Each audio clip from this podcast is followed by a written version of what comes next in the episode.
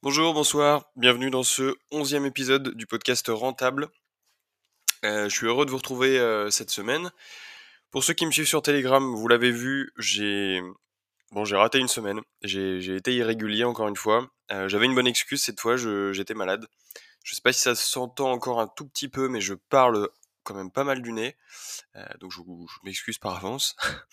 bon, il est, on est samedi 30, il est 13h10, je viens de finir de manger et on va, on va aborder ensemble une petite dizaine de points pour cet épisode-là. Avant de commencer, euh, petit rappel sur qui je suis et surtout pour vous inciter à laisser un avis. Euh, maintenant, si vous avez déjà écouté d'autres épisodes ou à la fin de, celui-ci, si ça vous a plu ou même si ça vous a pas plu, ça m'aide beaucoup, ça permet de référencer le, podcast et de continuer comme ça. Très honnêtement, que vous laissiez des avis ou pas, je continuerai. Euh, je l'explique dans notre épisode pourquoi est-ce que je fais cet exercice-là, mais voilà, c'est important quand même de le faire, je compte sur vous. alors, qui je suis? Je m'appelle Jules, j'ai 25 ans déjà. mon business model, c'est la vente d'infoproduits, euh, notamment d'e-books, sur le CMS Shopify en particulier. Euh, c'est là-dessus que tourne mon business principal, c'est ça qui fait vivre ma société aujourd'hui. Euh, j'ai une toute petite partie formation qui génère à date 0 euros, qui est là pour faire, pour faire joli, très honnêtement. Mais voilà, elle est là. C'est pas du tout le, gros de mon activité. voilà. J'ai un mini side business qui est Amazon Kindle Publishing. Et voilà, globalement aujourd'hui, de quoi ma société vit. donc, je vous le disais, je suis enfin plus ou moins guéri. Retour de maladie, changement de banque, euh, Conto m'a mis dehors. Voilà, c'est pas plus compliqué. ils m'ont dit que mon business ne correspondait pas à leurs guidelines par conséquent, il fallait que je me trouve une autre banque. donc j'ai eu trois semaines pour le faire. Cette migration a eu lieu du coup vers une autre banque vendredi dernier. Voilà, banque traditionnelle. Je reviens dans le, dans le game des vieilles banques lentes et lentes tout simplement. Lentes et chiantes. Au niveau des coûts, honnêtement, je n'ai pas l'impression qu'il y ait une grosse différence. Euh, on peut croire, je pense, à tort que les banques en ligne sont moins chères. En tout cas, sur la partie entreprise, pour l'instant, je euh, je vois pas vraiment de différence. Le business model est un peu différent, mais sur les coûts, ça, revient plus ou moins au même. Par contre, sur l'agilité et la lourdeur du bazar, eh ben, faut s'accrocher. C'est très très lent. Ça fait une semaine, j'ai toujours pas de carte euh, bancaire. Euh, j'ai toujours pas la possibilité de faire de virement. Donc pour l'instant, j'encaisse. j'encaisse des virements, mais je peux pas, je peux pas imprimer de bordereaux d'envoi pour traiter des commandes bref, c'est la joie des banques physiques. pour les résultats du mois de septembre, on est le 30, donc petite update. le mois est pas si mal pour un mois de septembre. Habituellement, je trouve que c'est des mois qui sont un peu, on est le business est un peu en berne. Les gens reprennent, il y a plein d'offres dans tous les sens, les French Day, qui sont en train de se passer là d'ailleurs je crois. Il y a la rentrée, etc. Les gens n'ont pas forcément la tête, en tout cas moi sur mathématiques, à dépenser des 100 et des 1000. Et pourtant cette année, euh, c'est pas, pas pire. Euh, là à date on est à peu près à 24 000 euros sur le site e-commerce slash infoproduit et sur Amazon KDP à peu près 600 euros. Donc c'est des mois qui sont tout à fait corrects pour une reprise euh, post-août.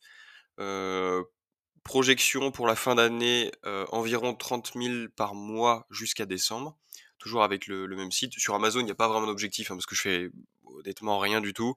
donc il n'y a pas vraiment d'objectif, j'encaisse et c'est tout.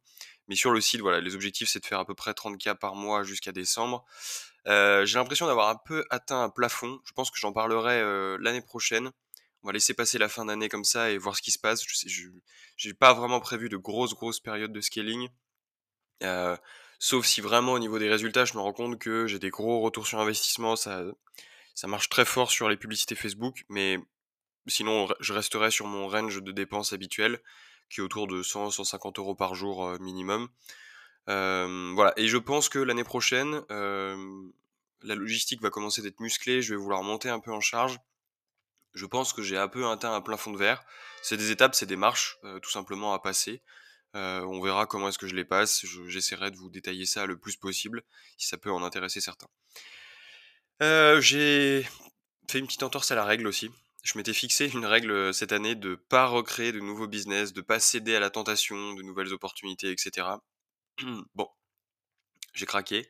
j'ai vu une petite opportunité, mais pourquoi est-ce que j'ai craqué? C'est aussi parce que ce truc-là, je l'avais Je l'avais un peu senti il y a déjà, au tout début quand je m'étais lancé, j'avais eu une période où j'avais commencé de faire énormément de sites, je voulais en monter 10, heu, sur 10 thématiques différentes, que de l'infoproduit et cetera et je m'étais arrêté en chemin, c'était trop ambitieux pour l'époque et là, heu et du coup à cette époque-là, j'avais eu en tête l'idée d'une thématique à prendre. Je m'étais pas mis, heu, parce que, heu, bah, les indicateurs SEO étaient pas foufou et bah, le voilà, les choses ont fait que je me suis pas mis dessus, tout simplement. Et là, avec le recul, il y a l'actualité, il y y a des choses, il y a des indicateurs qui me font penser que c'est le bon moment pour me lancer dessus. Je vous vous en dis pas plus pour l'instant, je sais que c'est chiant d'entendre ça, mais voilà, je préfère garder la thématique pour moi pour l'instant. Peut-être qu'il y en a qui sentiront le truc aussi. En tous les cas, d'un point de vue SEO, c'est toujours pas la folie, heu, mais la l'actualité, la tendance fait que je pense qu'il y a un marché à prendre. La concurrence est vraiment très, très faible, heu, voire mauvaise pour, heu, le peu de sites qui existent sur ce sur ce sujet-là. Donc voilà, écoutez, heu, le lancement est prévu la semaine prochaine. Là, ça fait 2 semaines que je bosse dessus, sur la marque et cetera. Heu, je voilà, je vous partagerai en tout cas les résultats par sur le prochain épisode, enfin dans les prochains épisodes de podcast et sur Telegram. Vous aurez droit à quelques screenshots. Voilà. Dans la série des des lubies, je crois que c'est l'objet de mon tout premier épisode de podcast, sur les familles, les family business, le fait de créer des dynasties et tout ça. C'est toujours un peu ma lubie, ça me passionne, ça m'intéresse beaucoup en tout cas de voir comment est-ce que des familles ont réussi à durer dans le temps, à traverser les époques, les guerres et cetera, les gros coups durs, réussir à transmettre l'entreprise, à la développer, à travers toutes ces époques-là. Et bah, j'ai fait une nouvelle découverte du coup, qui s'appelle les Enochiens. Alors je sais pas si ça parlera à, bah, à quelqu'un déjà. Les, Eno- donc H-E-N-O-K-I-E-N-S, je crois que je fais pas de faute. Qu'est-ce que c'est? Euh, alors, vous n'allez pas trouver grand-chose sur Internet. Ils ont un site web qui est assez bien fourni, donc qui permet déjà de bien comprendre ce que c'est, qui fait partie de ce club, etc.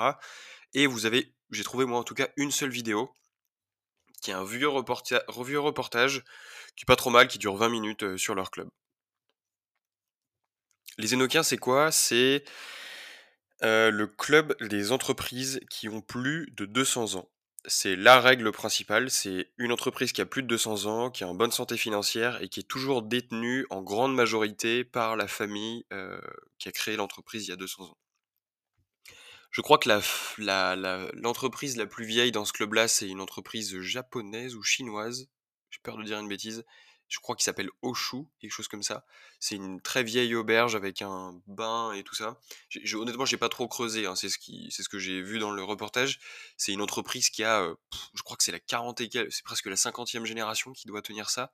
Donc c'est juste énorme. On a des familles euh, comme euh, les Beretta en Italie qui fabriquent des armes. On a les, les établissements Peugeot en France. En France, on a aussi Revol, la porcelaine slash céramique. Voilà, il y a plein d'établissements comme ça. Euh, c'est un club qui est vraiment privé, très compliqué d'accès. Je sais pas exactement si il y a vraiment des, bénéfices derrière l'intégration de ce club. En tout cas, pour le prestige et bon, les, petits meetings qu'ils font, ça a pas l'air immonde. Je pense que c'est très sympa. Je pense que d'un point de vue réseau, il y a quand même des choses qui sont pas inintéressantes. Euh, voilà, en tout cas, j'ai découvert ça, j'ai trouvé ça super. Bon, ça fait rêver. Hein. C'est, je pense pas que je construirai une, boîte qui durera 200 ans et qui pourra intégrer ça, intégrer ce genre de club. Mine de rien, ça reste des gens qui ont été là au tout tout début sur des industries bah, où c'est difficile de maintenant venir prendre leur place. Hein. Fabrique d'armes, la, céramique, les établissements Peugeot. Je crois qu'il n'y a pas que les voitures, c'est aussi tout ce qui est l'art de la table, cuisine avec leur vous avez sûrement vu déjà au restaurant les mince j'ai perdu le nom euh, pour saler euh, les poivrières, salières, etc. Voilà, c'est un petit peu tout ça. Donc c'est vraiment des grosses entreprises. En général, c'est des industriels donc ils fabriquent, ils distribuent, etc. Donc c'est des, business euh, un petit peu particuliers. Je, à ma connaissance, il n'y a pas de e-commerce typiquement dans le club des Enochiens. Voilà, pas encore en tout cas. Euh, dans cette même veine, je lis en ce moment un bouquin, je, je crois pas vous en avoir parlé, euh, qui s'appelle Louis Vuitton, une saga fran- française, et qui est génial. Euh, J'avais un peu de préjugés, j'en ai lu pas mal de livres sur cette marque-là, où en général c'est un peu fantasmé, on parle de choses, c'est pas toujours très intéressant. Et pour le coup, celui-ci est vraiment génial. Le livre est assez épais, mais il se lit vraiment super bien. Il y a quelque chose comme, heu, 300 pages. Vraiment, c'est écrit assez gros, c'est bien c'est bien chapit enfin le au niveau des chapitres, c'est bien réparti, c'est facile de mettre son petit marque-page, de faire des pauses et cetera et il y a un pas mal de petites photos au milieu du livre. J'aime bien les les bouquins comme ça un peu historiques où on a des photos qui retracent un peu l'histoire et c'est vraiment intéressant parce qu'en fait, en tout cas là où j'en suis, c'est toute l'histoire de la création de Louis Vuitton, donc le créateur originel, hem, jusqu'à jusqu'à, heu, honnêtement, je sais pas jusqu'où ça s'arrête. Je pense que c'est jusqu'à la vente de l'entreprise à LVMH de Bernard Arnault. Heu et du coup, moi, je trouve que et c'est super bien écrit, en fait. C'est surtout pour ça, c'est là où je voulais en venir. Vraiment, l'histoire est très, très bien écrite. Heu, pour ceux qui aiment le côté un peu historique de bah, tout le développement de la France et le côté, ben, un peu entrepreneurial et cetera de, ben, d'une entreprise aussi prestigieuse que celle-ci. Je pense que vous allez vraiment beaucoup apprécier. C'est très bien raconté. Hem, l'histoire de Louis est juste, incroyable. Enfin, c'est dingue, que c'est dingue ce qu'il a laissé derrière lui, et c'est très bien documenté. Je pense que les gens qui feront l'effort de le lire ne seront pas déçus, en tout cas.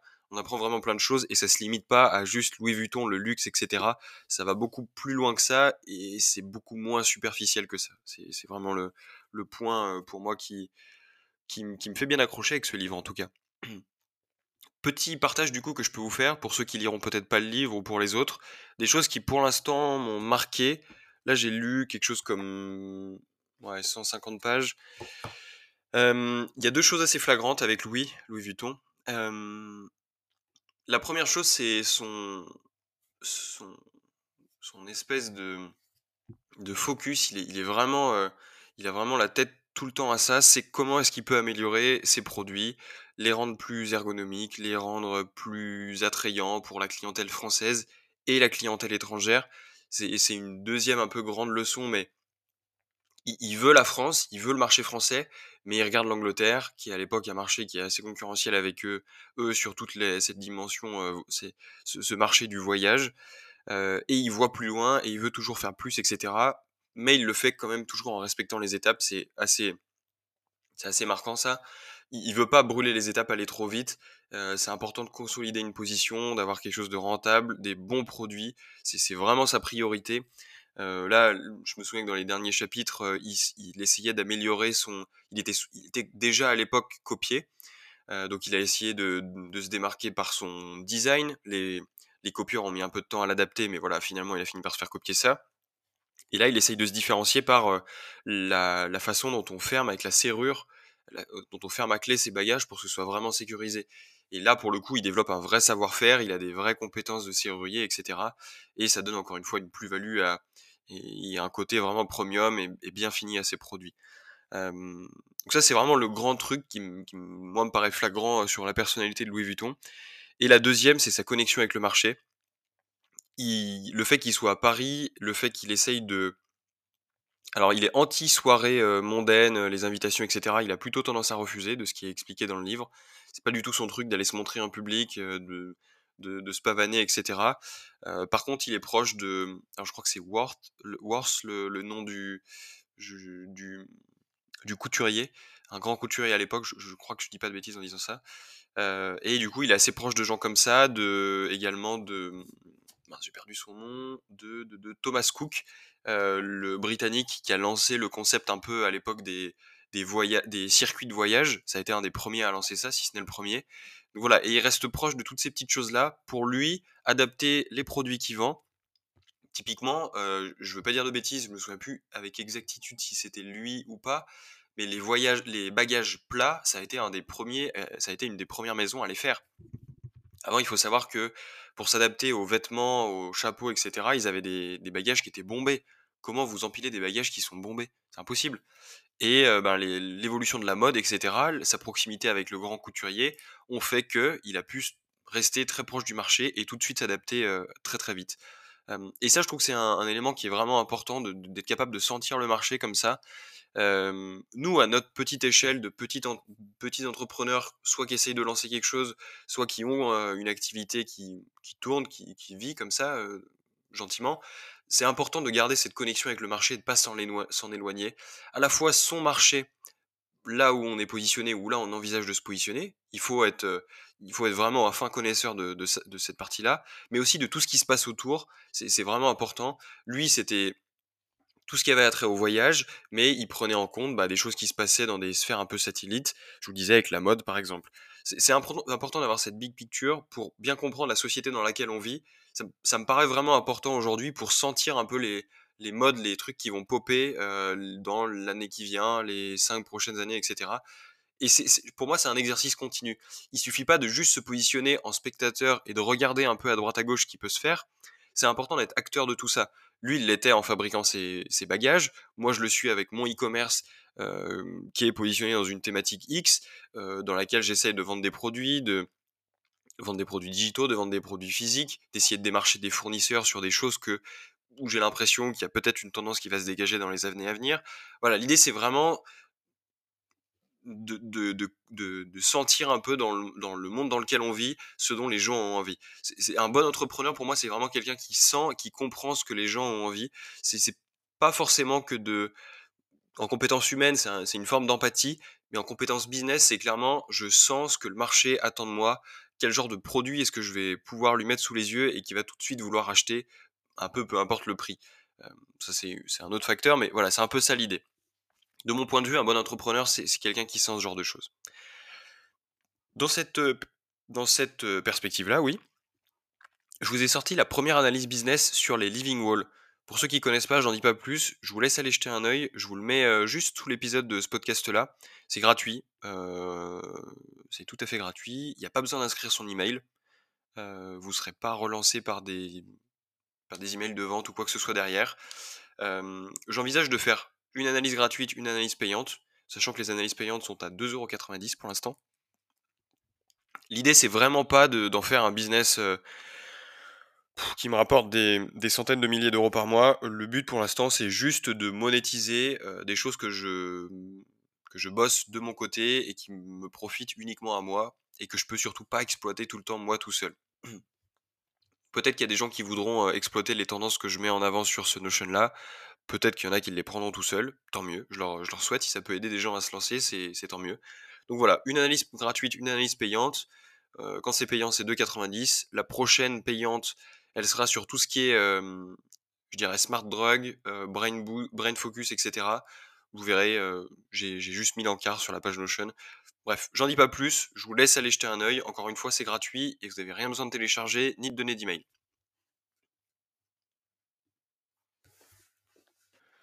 Alors, autre point sur un autre contenu, sur un, autre format de contenu d'ailleurs. J'en parle pas souvent, mais j'écoute pas mal de podcasts. Là, c'était en l'occurrence un petit interview. Alors, j'ai fait un peu d'archéologie pour le trouver cet épisode. Hein. Je saurais même plus vous dire qui c'est qui l'interview. Pas, d'ailleurs, j'ai pas été convaincu par la personne qui, euh, lui posait les questions. C'était pas, bon, pas de mon goût en tout cas. Euh, et c'est du coup le CEO de Bricorama, euh, un monsieur qui commence d'être un petit peu âgé, sans manquer de respect, mais et qui est, bah, qui est du coup un peu à l'ancienne sur sa façon de voir les choses, d'entreprendre et tout ça. Et c'est c'est juste magique les contenus qu'il donne et ça fait du bien d'avoir des gens qui sont un peu sur langue de bois et qui sont qui sont de mon point de vue dans la réalité des choses. c'est un monsieur qui à la base, pour vous donner un ordre d'idée, qui a été boulanger, ensuite il est devenu boucher, ensuite il est devenu représentant de commerce, je saute un peu quelques étapes. Hein.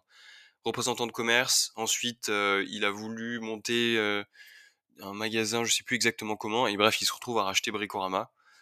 Bricorama, et aujourd'hui sur Forbes, vous pouvez regarder le CEO de Bricorama, il pèse 305 millions. Voilà, ni plus ni moins.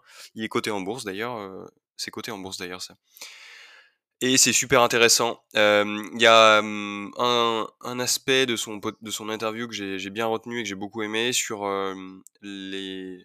l'utilité d'un coach. Alors, accrochez-vous. C'est dommage qu'ils mettent pas plus de coach au chômage parce que franchement, pour certains, c'est mérité. Mais de son point de vue, c'est inutile. Ça coûte trop cher pour ce que c'est en tout cas il, explique un moment une petite anecdote avec un, entrepreneur à qui il rachète l'entreprise, qui était euh, bah, coaché par un coach, qui venait le voir euh, depuis euh, la côte d'Azur en hélicoptère dans le nord de la France vers Paris. il atterrissait avec son petit hélico, etc. Il lui donnait ses petits conseils de coaching et tout ça.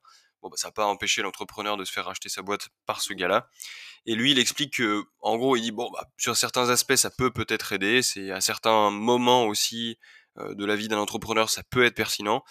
Mais sur le fond, lui, il n'est pas fan de cette approche-là, de juste avoir des conseils et des retours d'une seule personne. et en général, c'est une personne qui est qui est pas skin in the game comme vous, qui a pas les pieds dans la boîte tous les jours, qui a pas les, pas les mêmes enjeux pour elle, donc elle n'est pas impliquée de la même façon, elle n'est pas sur le terrain avec vous, elle a pas les mêmes, elle a pas elle a aucun rapport avec d'autres personnes de l'entreprise que vous, donc c'est une vue qui est forcément biaisée et où il n'y a pas forcément bah, autant de, c'est pas toujours très pertinent. C'est pour ça que lui, il préfère récolter des avis de différentes personnes, etc., de temps en temps, sur certains aspects précis, mais pas aller dans le, sur, sur ce, cette partie-là qui est de recruter un coach, etc. et qui en général coûte assez cher. Voilà. et pourquoi est-ce que je partage ce point-là? Ça m'a marqué parce que je suis plutôt d'accord avec ce, point de vue-là.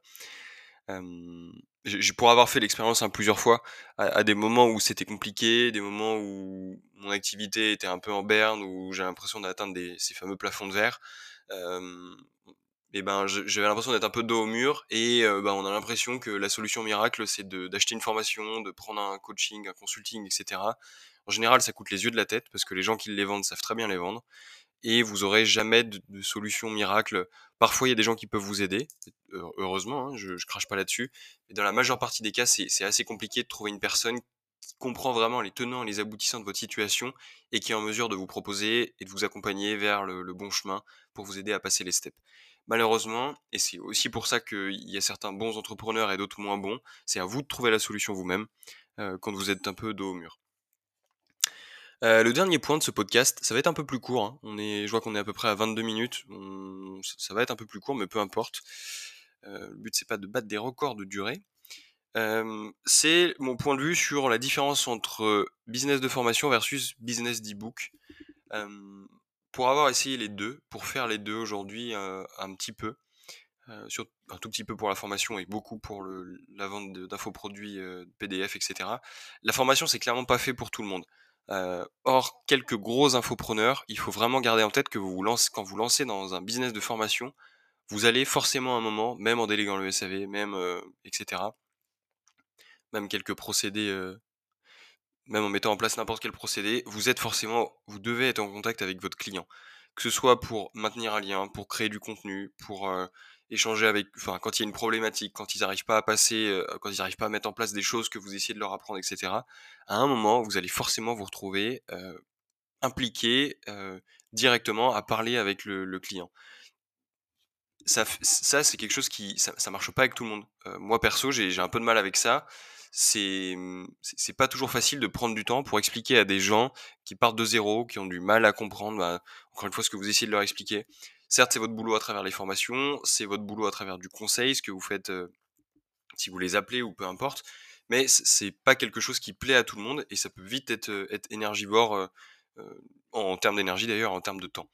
Dans notre thématique en particulier, qui est celle du, Make Money, le, succès que vos clients auront va largement déterminer les résultats que bah, vous, vous, pourrez délivrer à vos clients. Si, vos clients n'ont pas de résultats, ça va être compliqué de vendre plus de formations au bout d'un moment. Vous avez besoin de, témoignages. C'est, et c'est d'ailleurs hein, le cas dans n'importe quel business de formation, mais surtout dans celui du, Make Money. vous pouvez trafiquer des témoignages, certes, c'est une façon. Il y en a beaucoup qui font comme ça. C'est pas forcément ce, qui est recommandé, mais vous avez cette possibilité-là. Sur le long terme, en tous les cas, euh, c'est mieux d'avoir de vrais témoignages avec des gens qui ont vraiment réussi à entre guillemets changer leur vie grâce à vous. Là où le business d'ebook que je, connais bien et que je pratique beaucoup plus, c'est beaucoup plus simple de décorréler votre image personnelle avec votre client.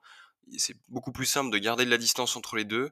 Les impacts sont pas les mêmes, vous allez me dire, les chiffres d'affaires, enfin les, prix de vente ne sont pas les mêmes non plus, mais vous avez beaucoup plus de liberté, de latitude sur ce, ce, pan-là euh, pour ben, tester différents sujets, aborder différentes thématiques, etc. Ça vous donne beaucoup plus de latitude sur ce point-là. Voilà, c'est une histoire de balance. L'idée, c'est pas de dire il y en a un qui est mieux que l'autre. Les deux présentent l'avantage d'avoir des marges qui sont assez fortes. oui, en 2023, en 2024, en 2025, etc., les gens achèteront toujours des e-books. Les formations, ils en achèteront sûrement toujours aussi. contrairement aux e-books, les formations, elles profitent d'une image qui est en général un petit peu négative. Encore une fois, surtout dans notre thématique du make money, à cause de, nombreuses arnaques qui, ont, qui pullulent encore sur le web et qui ont, qui ont pas mal inondé le web il y a quelques années. Donc voilà, à vous de choisir. le mieux, c'est toujours de tester. Encore une fois, c'est facile d'avoir une idée sans avoir mis les mains dedans, mais il n'y a rien de mieux que la pratique sur le terrain qui vous donnera vraiment le, bah, des idées sur ce que, ce que vous préférez et là où vous êtes le meilleur, surtout. Voilà, c'est le, dernier point que j'avais, je m'étais noté sur ma petite to-do list pour cet épisode 11. On a passé le, cap symbolique des 10. Maintenant, on va, essayer de viser les, les 20 épisodes. je vous ferai un petit récap de ce que ce podcast m'a apporté le, dans le prochain épisode en, termes de chiffres, en termes de visibilité. voilà. c'est rien d'extraordinaire, hein, vous attendez pas à, des choses révolutionnaires. Mais voilà, je vous ferai un petit bilan pour le prochain épisode. Bonne semaine à tous et à samedi prochain.